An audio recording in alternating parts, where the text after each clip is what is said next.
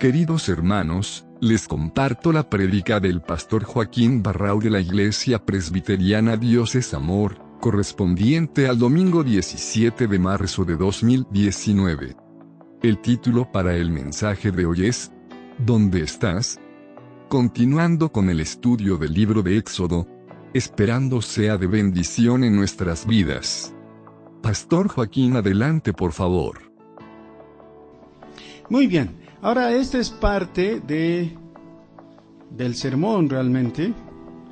Y quiero rogarles otra vez que por favor a esa persona que han saludado le pregunten dónde está.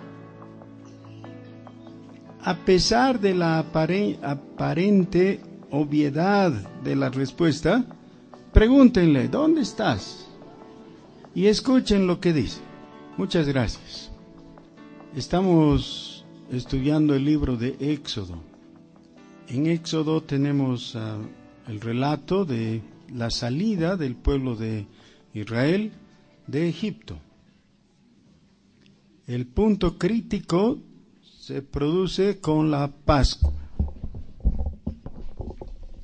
La Pascua tiene dos aspectos. Para los egipcios significó muerte, porque fue en la puesta en práctica, en la celebración de la Pascua, por parte de los israelitas, que el ángel de la muerte, enviado por Dios, visitó la casa de los egipcios y todo primogénito murió. Eso es lo que pasó. Eso está referido a los egipcios. Para los israelitas realmente fue Pascua. Y Pascua hemos dicho que significa pasar por alto. El ángel de la muerte no entró en la casa de los israelitas solo por una razón. Y es que ellos habían marcado su casa con sangre. Para tener esa sangre habían sacrificado un cordero, un cordero de un año y habían pintado la puerta, los dinteles y el, el dintel y los postes de la puerta para señalar su casa. En términos muy sencillos significaría, aquí ya ha muerto alguien, no necesitas entrar. Ah, mi hijo no tiene por qué morir porque ya ha muerto un cordero. No tenían que decir esas palabras, pero ese era el sentido de lo que había ocurrido. Muy bien. Entonces es durante la Pascua que el Señor hace tres cosas. Primero, les anuncia que los va a sacar de, Egipto ese mismo día, o sea, pasada la noche. Primera cosa. Segunda, les dice que ellos necesitan tomar sobre sí una señal. Y la señal que en ese caso es establecida es, desde luego, un sacramento. Es el sacramento de la Pascua. Más adelante, mucho más adelante, mm, un milenio y medio más tarde, el apóstol Pablo nos explica que nosotros también tenemos una Pascua. No una Pascua histórica como la de los israelitas. Ellos podían recordar lo que les había pasado en Egipto y eso era su Pascua, la cual celebraban periódicamente, es decir, cada año en la misma fecha. Nuestra Pascua, dice el apóstol Pablo en la epístola a los colosenses, es Cristo. Cristo es nuestra Pascua. Es decir, en Cristo Dios ha pasado por alto, no visitándonos la muerte, sino guardándonos en vida, ¿no? Y guardando a nuestros hijos. Así que Cristo es nuestra Pascua, según nos enseña el Nuevo Testamento. Muy bien. Y la tercera cosa que hace el, Señor aquí en, en, en, el mismo pasaje de Éxodo capítulo 12 es explicarles desde un punto de vista un poquito diferente todo este misterio, y estoy usando a propósito la palabra misterio, de la salvación. ¿Por qué? Todos nosotros hablamos de la salvación. Por eso estamos reunidos aquí. Pero generalmente nuestra comprensión de la salvación es muy limitada o muy parcial. Así que siempre puede ser enriquecida con una mirada diferente. La salvación siempre es la misma, pero, la, pero necesitamos verla desde un punto de vista diferente, una perspectiva diferente. ¿Cuál es esta? Bueno, una sana costumbre que tuvo el Señor Jesús en los evangelios fue volver al Génesis.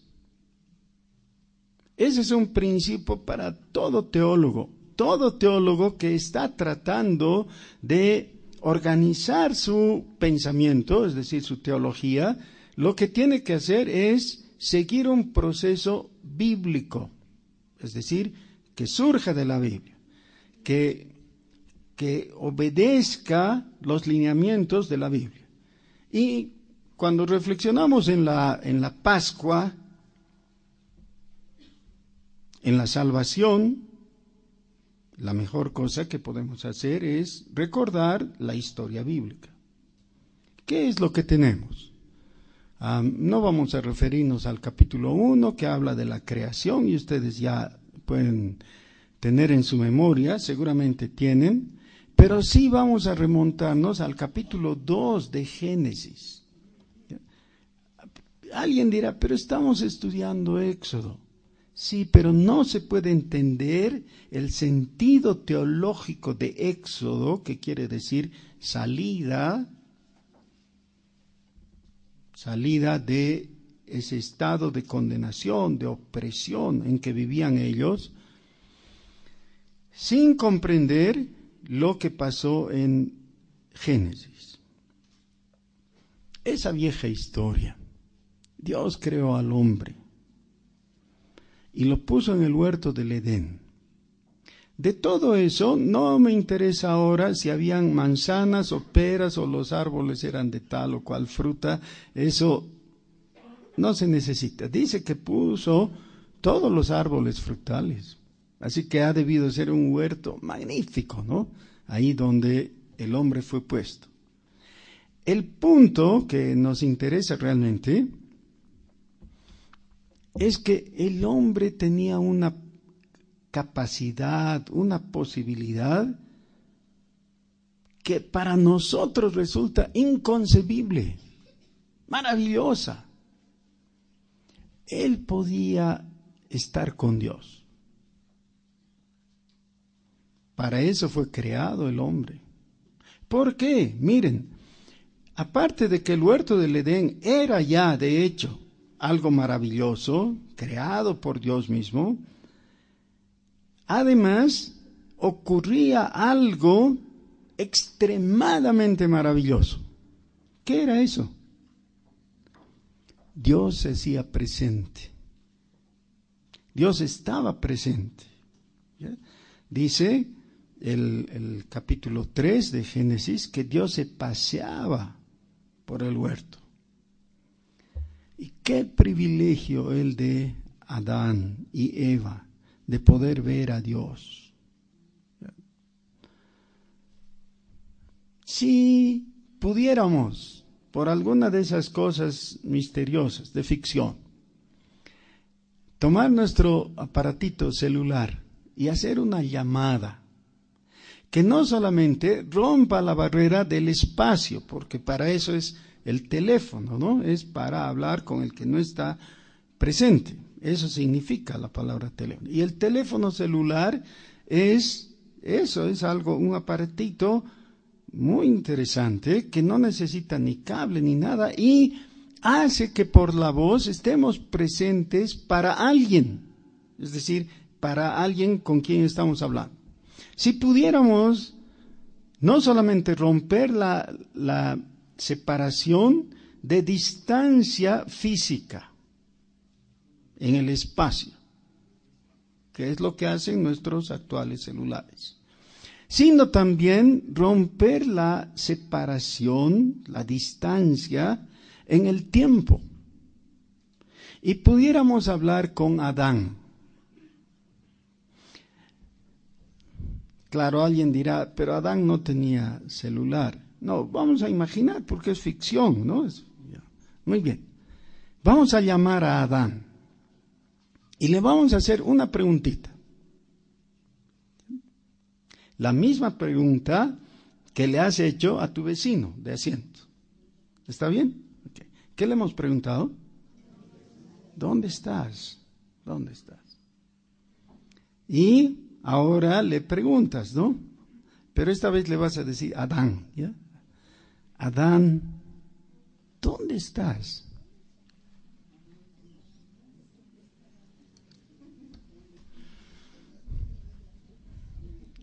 Y él, sin ningún problema, podría respondernos y decirnos, ¿qué? Estoy en el huerto del Edén. Ok, muy bien. Adán, ¿qué estás haciendo? Y él diría, estoy comiendo fruta. Bueno, pero nosotros también podemos comer fruta. Claro, con transgénicos y no sé qué cosas, pero al fin de cuentas podemos comer fruta, ¿no?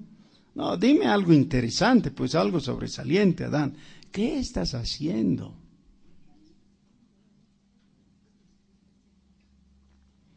Hay varias respuestas que nos podría dar. Miren que Adán fue puesto en el huerto no para, para repantigarse, para que lo labrara y lo cuidara, dice el texto en Génesis 2.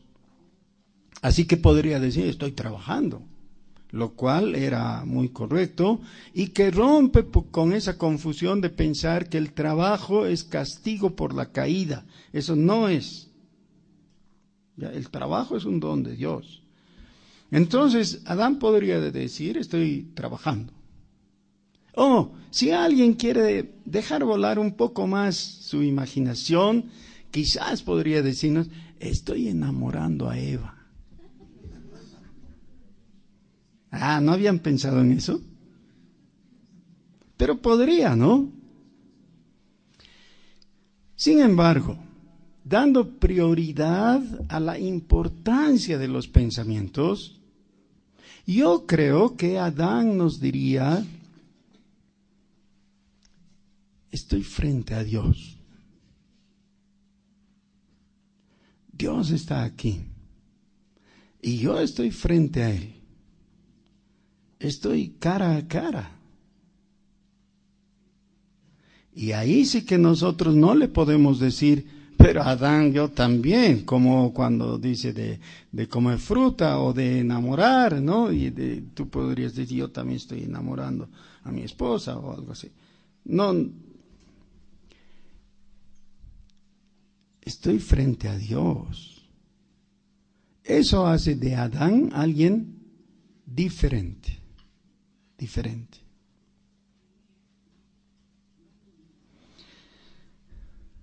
Uno de los pasajes más conocidos de la Biblia es Génesis capítulo 3.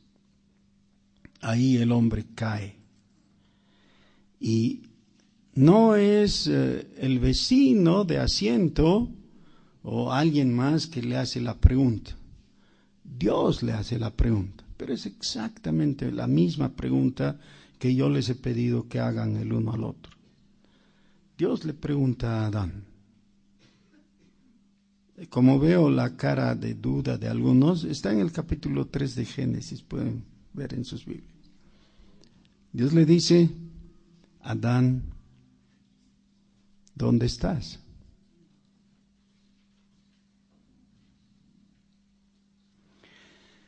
Y ahora Adán no puede decir estoy comiendo fruta o estoy enamorando a mi esposa. No puede, porque no sería verdad. Pero más grave que eso, más importante que eso, no puede decir ya, estoy con Dios. Listo, se acabó. Y a partir de ahí la humanidad no puede decir. Romanos capítulo 3, desde el versículo 10, dice, no hay justo ni aun uno, no hay quien entienda. Y luego hace una declaración citando las palabras del Antiguo Testamento. Dice, todos se desviaron. ¿Qué significa eso? Todos tomaron un rumbo equivocado. ¿Dónde estás? Alguna vez que hemos ido por el camino del Taquesi, para la mayor parte de la gente ha sido bastante fácil reconocer la ruta, el, camino. Y realmente cualquier persona con dos dedos de frente puede seguir la ruta del Taquesi, no hay nada estrafalario, muy complicado. Sin embargo, en algunos lugares se llega a una coyuntura, a un lugar en que el camino se bifurca. Hay uno que va hacia arriba, el otro va abajo, o un camino a la derecha, el otro a la izquierda. Y es mejor no equivocarse. Porque podría ser que si tomas el camino equivocado, te pierdas. Y de repente alguien te dice, ¿ves esa montaña del otro lado, que es parecida a esta, pero está al otro lado? Sí, le dices. Ahí debíamos estar. Estamos subiendo a la montaña equivocada. Eso te puede significar varias horas de camino extra. Una vez nos ocurrió a nosotros, nos costó un día adicional de camino porque nos perdimos, tomamos la senda equivocada. Todos se desviaron, dice Pablo en Romanos. ¿En qué se desviaron? No hay quien entienda. No hay quien busque a Dios. ¿Por qué el hombre ha perdido el estar con Dios? Porque no quiere estar con Dios. Eso es. En el capítulo 4 tenemos un, paso más allá. El hijo de, de Adán, Caín, ha optado voluntaria y conscientemente por la desobediencia. Aunque Dios le ha llamado la atención y le ha, le ha dicho que él debía cambiar de actitud respecto a su hermano, Caín ha ido y lo ha asesinado. Así que ha hecho justo lo contrario.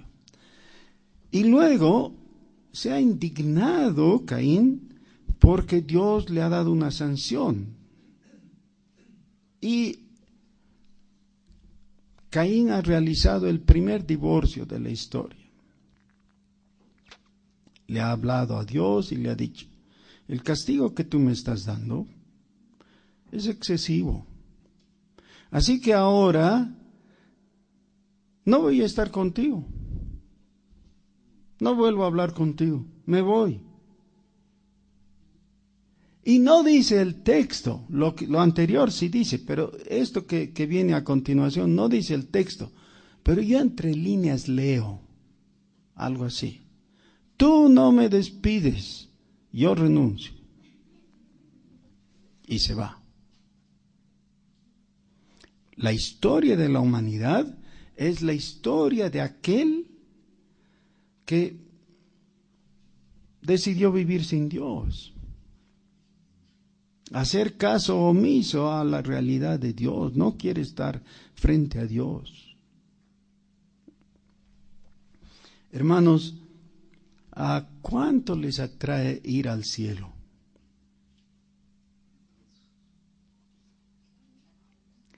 Yo quiero hacerles una confesión. No es una confesión de fe, es una confesión de pecado. Yo soy evangélico desde mi muy tierna niñez.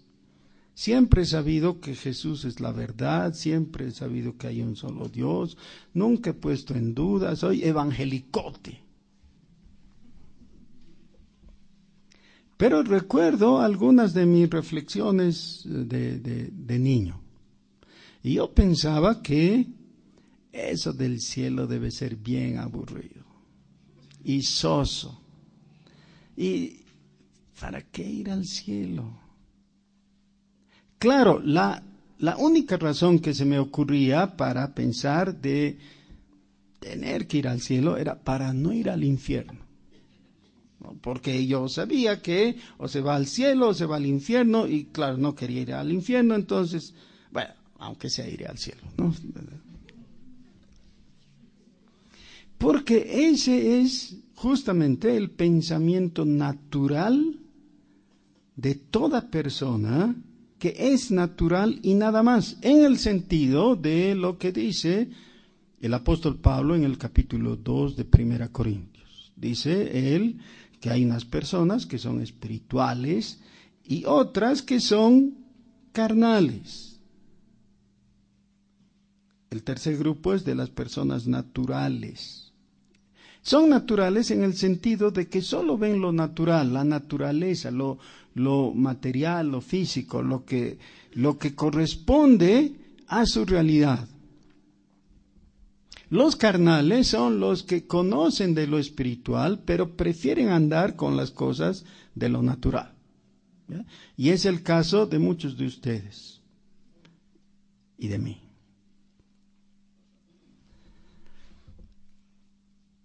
En el fondo de todos nosotros hay todavía un gusano rebelde en nuestro corazón que no quiere a Dios y no quiere las cosas de Dios y que repudia todo lo que es santo, justo y bueno.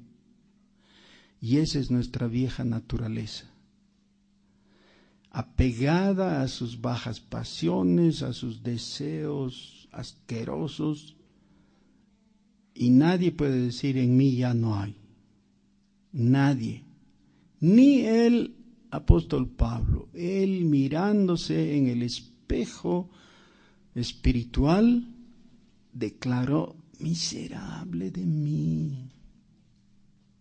¿Quién me puede librar de este cuerpo de muerte? Quiero hacer lo bueno y no puedo yo que en mí, en mis miembros hay maldad y deseo hacer lo malo y hago lo malo. Porque él también tenía ese gusano ah, rebelde contra Dios. Esa es la realidad. No queremos ir al cielo. Solo queremos no ir al infierno. Lo que es necesario es que algo ocurra y nos cambie la perspectiva. Nos cambie toda la visión. Y podamos entender que la vida realmente consiste en ir al cielo. Para ver a Dios. Pero ¿para qué querríamos ver a Dios? Es más, ahora se predica la teología de la prosperidad y en la teología de la prosperidad, ah, si, si tú ah, sugirieras algo de lo que estoy diciendo, te diría, no, ¿para qué es esa tontería? Solo pídele plata. Si pides plata de la forma adecuada, Dios te la va a dar. Claro, hay que sembrar, ¿no? Y Dios te va a dar. ¿Qué es eso de querer ver a Dios? ¿Para, para qué? Platita. Y salud. ¿no? Y, y, y, fama y prosperidad.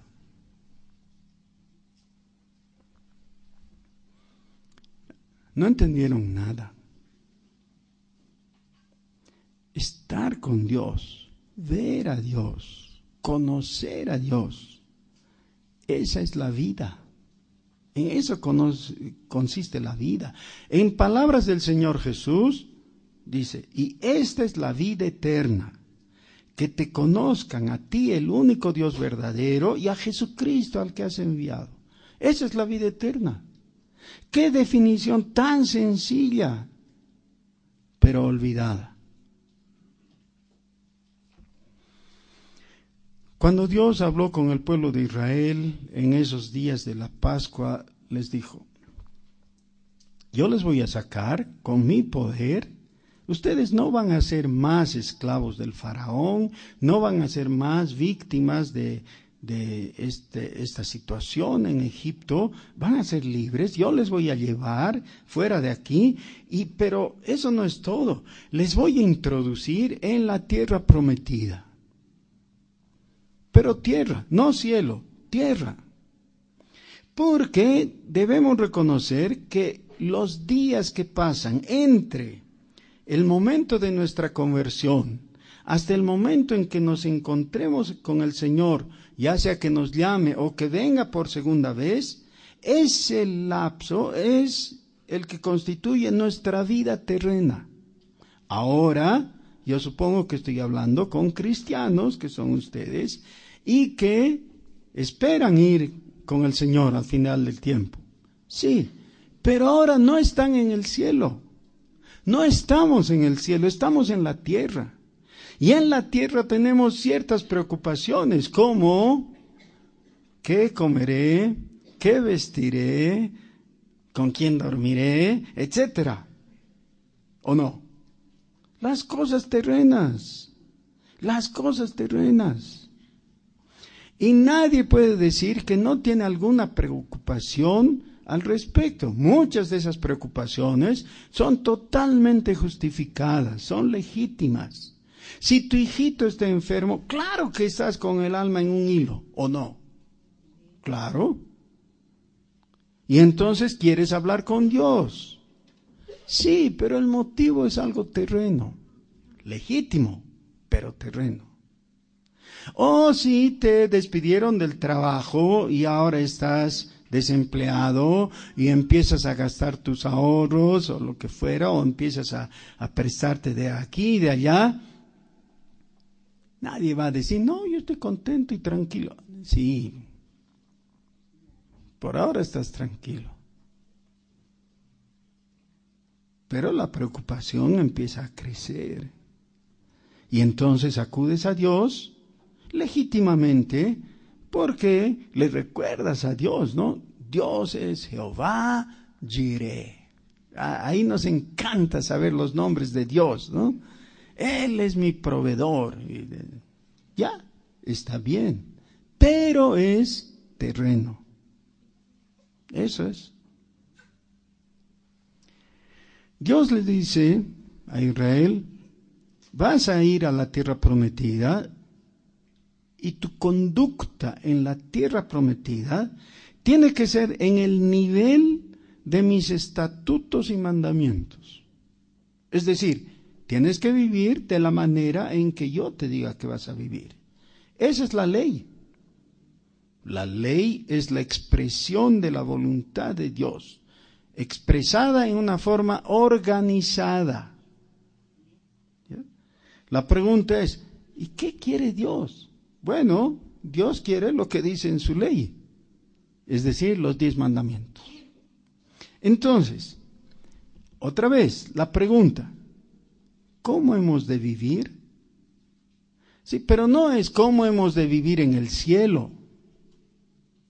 Esa es una de las atroces fallas de los dispensacionalistas que creen que la aplicación del sermón del monte es para el cielo.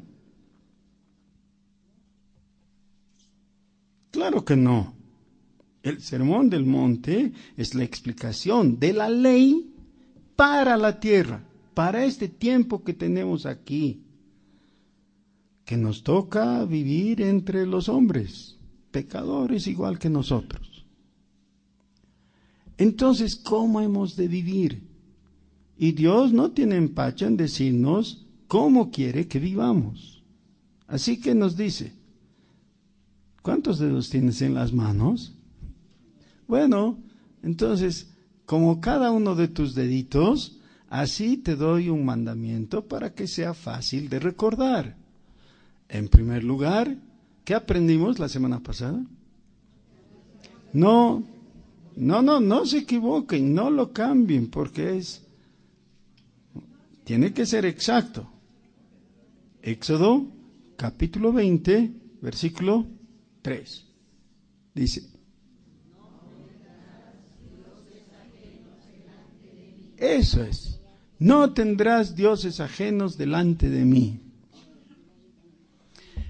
Pero la idea fundamental de eso, y que se da por sobreentendido, es que vas a vivir delante de mí. Es decir, es la recuperación, quizás no total, por supuesto, no total, no absoluta, no plena, pero parcial y correcta en la dirección vas a vivir en la conciencia de que yo estoy presente. Vas a vivir reconociendo que yo soy Jehová. Este asunto es muy interesante porque, especialmente en el libro de Levítico más adelante, pero también en, en Éxodo y remarcado en Deuteronomio, el Señor hace algo, expresa sus ordenanzas, no estoy hablando de mandamientos, estoy hablando de ordenanzas, expresa sus ordenanzas y luego es como que pusiera una firma de, debajo de cada ordenanza, con estas palabras, yo Jehová. Entonces, por ejemplo, una ordenanza es, no puedes acostarte con tu hermana. Así literalmente dice. Y alguien dirá, pero ¿por qué? ¿Por qué no? Y Dios no discute, no argumenta, por lo menos ahí. Simplemente dice, yo Jehová. ¿Qué quiere decir eso? Yo lo digo. Si yo lo digo, listo que tengo que explicarte por qué, tengo que darte buenas razones, tengo que rogarte que... No, yo lo digo, yo Jehová. Así es. Hay que obedecer. Listo. Ahora, eso no se puede llevar a la práctica, no se puede cumplir si tú primeramente no reconoces esta realidad de la vida cristiana. Digo, ahora la vida cristiana, en ese tiempo sería la vida del pueblo redimido. ¿Qué es? Dios está presente. Dios está presente. Ese es el significado de la palabra Jehová. Sí, todos ustedes saben que la palabra Jehová es en realidad una composición que ha surgido por la necesidad de darle sonido a las cuatro letras sagradas, ¿no? El tetragramatón, cuatro letras sagradas, que no sabían los judíos porque perdieron de, el recuerdo de la pronunciación, entonces llegó el momento en que sabían de las cuatro letras, pero no sabían pronunciar el nombre de Dios. Y una de las posibilidades, combinando con las vocales de Elohim, es Yahvé o oh Jehová. Así que felizmente Dios no se confunde. Él, él sabe a quién nos estamos refiriendo. Pero el significado es lo importante.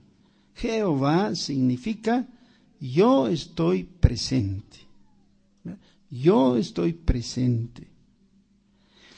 Y la vida cristiana consiste simplemente, básicamente, en recordar, en reconocer, Dios está presente. Sí, en eso consiste. ¿Y por qué lo perdemos de vista tan fácilmente?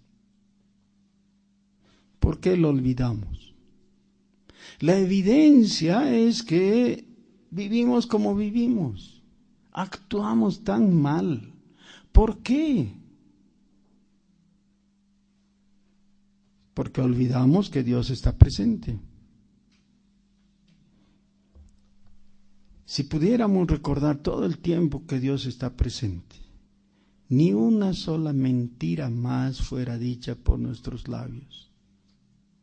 Ningún ofrecimiento malicioso, es decir, sin intención de cumplir.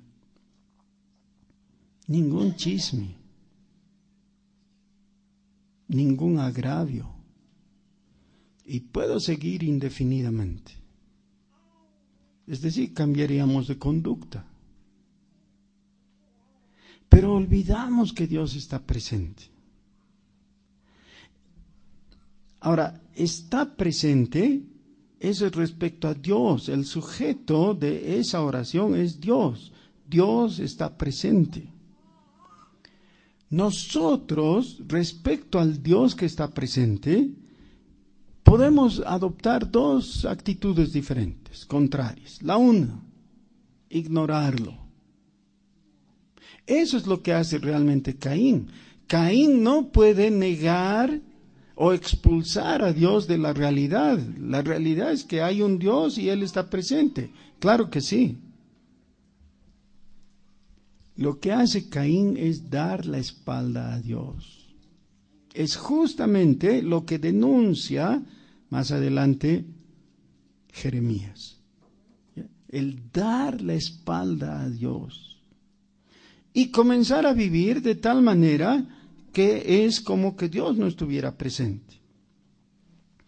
Es en el momento en que tomamos conciencia de que Dios está presente, que hacemos las declaraciones, por ejemplo, de los salmos, ¿no? El salmista dice, ¿a dónde me iré de tu espíritu? Si subo a la montaña más alta, ahí estás, o al valle más bajo. ¿Cómo voy a huir de tu presencia? Por supuesto, Él lo está diciendo con admiración y temor, porque la presencia de Dios nos infunde temor, naturalmente, claro que sí. Pero hay un proceso a continuación. Algunos de los grandes hombres de Dios en el Antiguo Testamento nos cuentan sus experiencias. Quizás la más famosa de todas sea la de Isaías. Isaías dice, en el año en que murió el rey Usías, vi yo al Adón Adonai, es el Señor de los señores, al Adón Adonai. Y luego declara cómo fue esa visión, cómo fue ese encuentro que se interrumpe abruptamente porque Isaías no soporta más. Y cae y dice, estoy muerto. ¿Cómo pues yo, siendo como soy, he visto a Dios? He escuchado la la aclamación que recibe de parte de los coros celestiales de Dios. Sí, eso es necesario, esa conciencia de pecado frente a la santidad de Dios es necesaria, pero a continuación recibe la limpieza con dolor. Un ángel toma un carbón encendido y lo pone a sus labios para purificarlo.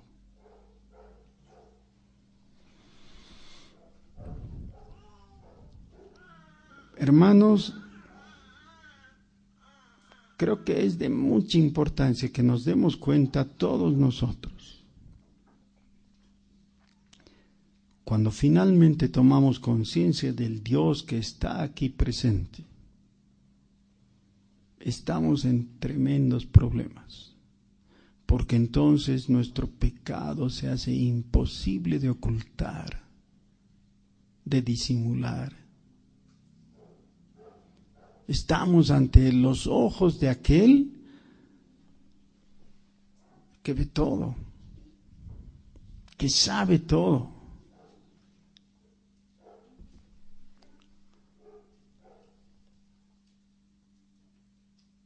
Estamos en problemas.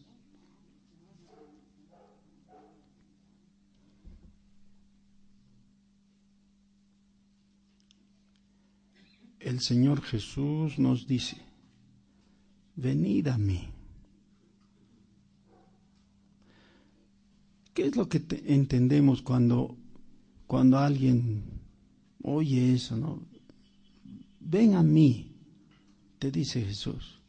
¿Qué entiendes? Para sentarte al lado, para pararte detrás de Él,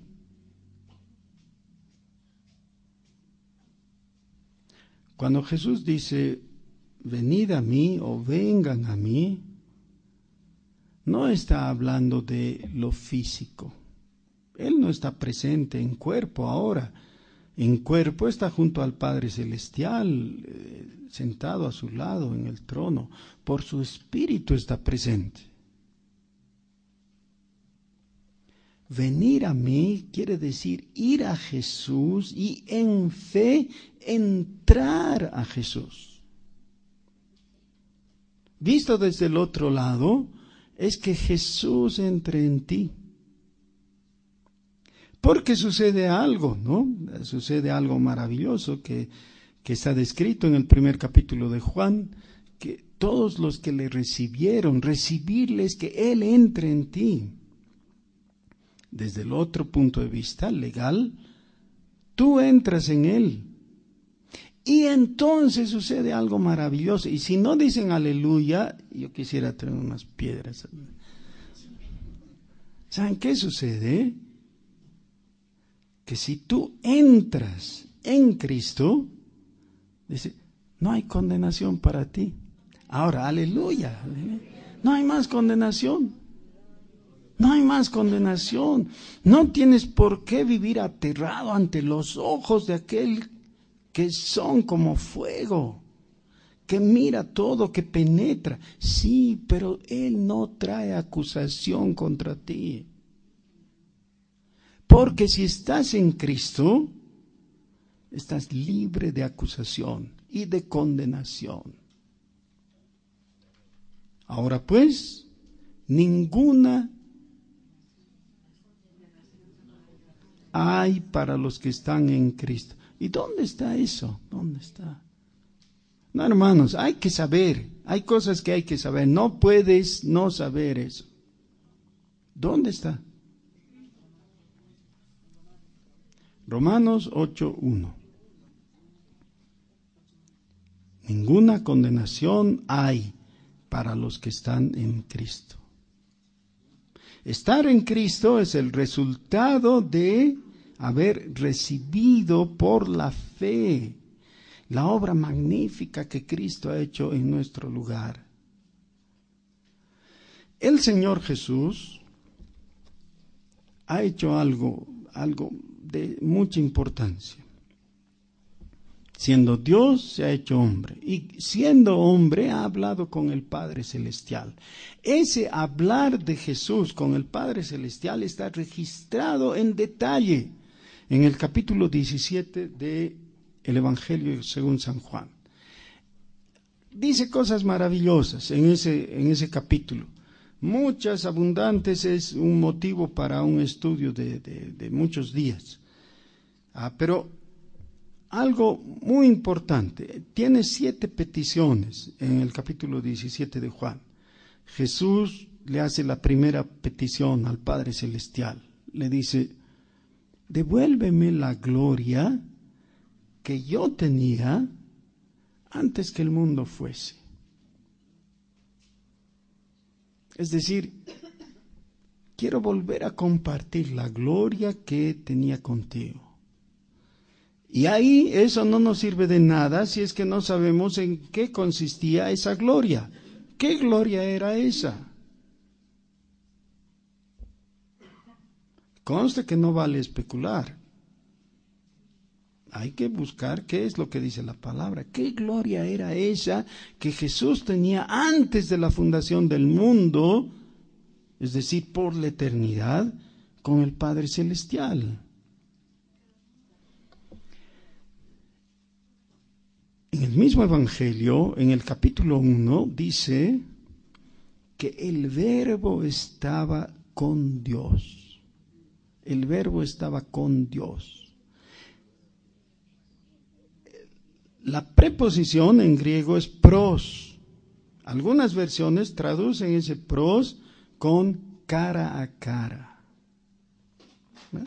¿Qué es esto? El Padre y el Hijo eterno, mirándose en amor por siempre.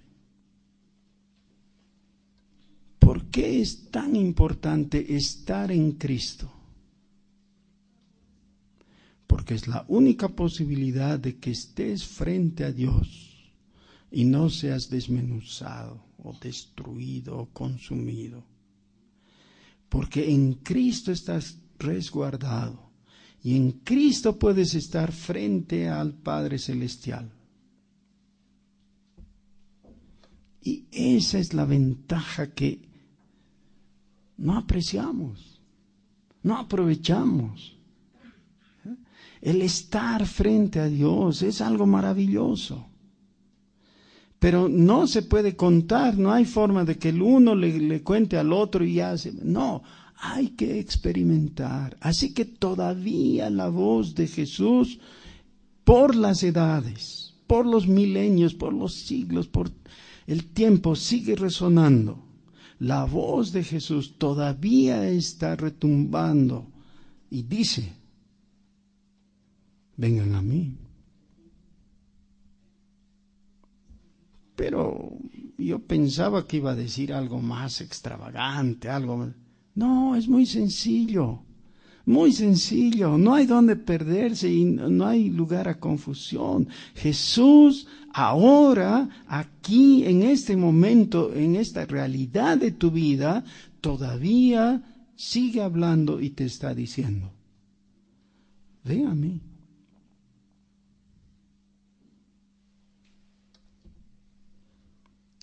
En Cristo vas a encontrar el perdón de tus pecados reconciliación con Dios.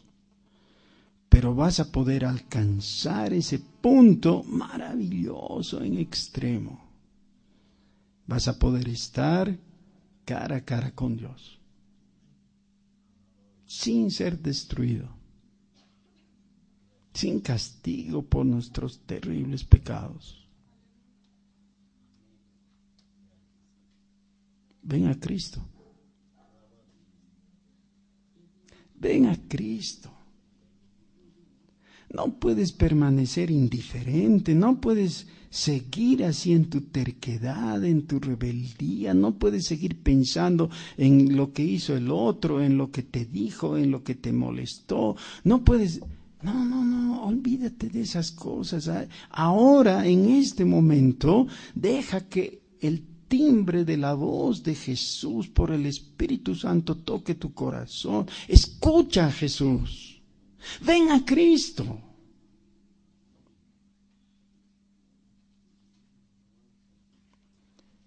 Oremos.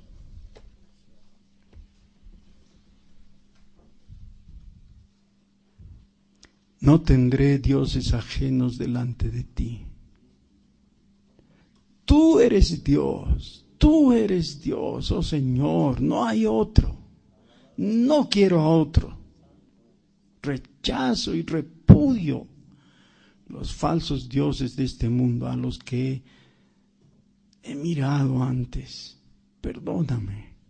Solo tú eres mi Dios. Señor, ven a mi corazón.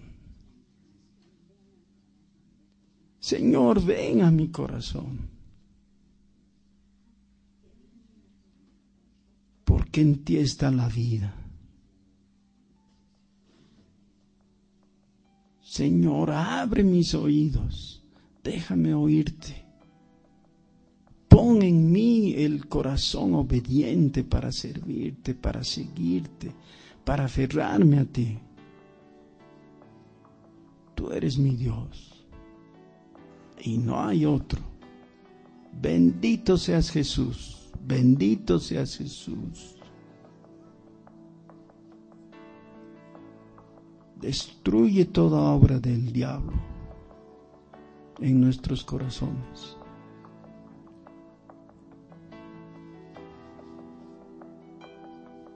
No tendré dioses ajenos delante de ti. Jesús. Solo a ti te adoro, Trino Dios. Solo a ti te alabo. Ante ti me postro, Señor. Que tu Espíritu Santo prevalezca por sobre todo demonio y, Dios falso hasta que mi corazón sea totalmente liberado, Señor.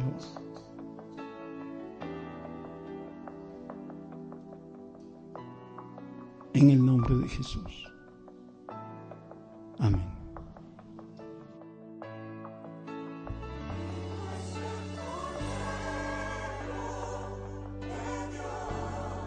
Esta ha sido una producción de la Iglesia Presbiteriana Dios es Amor. Para mayor información acerca de nuestra iglesia puedes comunicarte al 273-0384. Puedes visitarnos en Facebook y encontrar todas las predicas a la fecha. Que Dios te bendiga, gracias.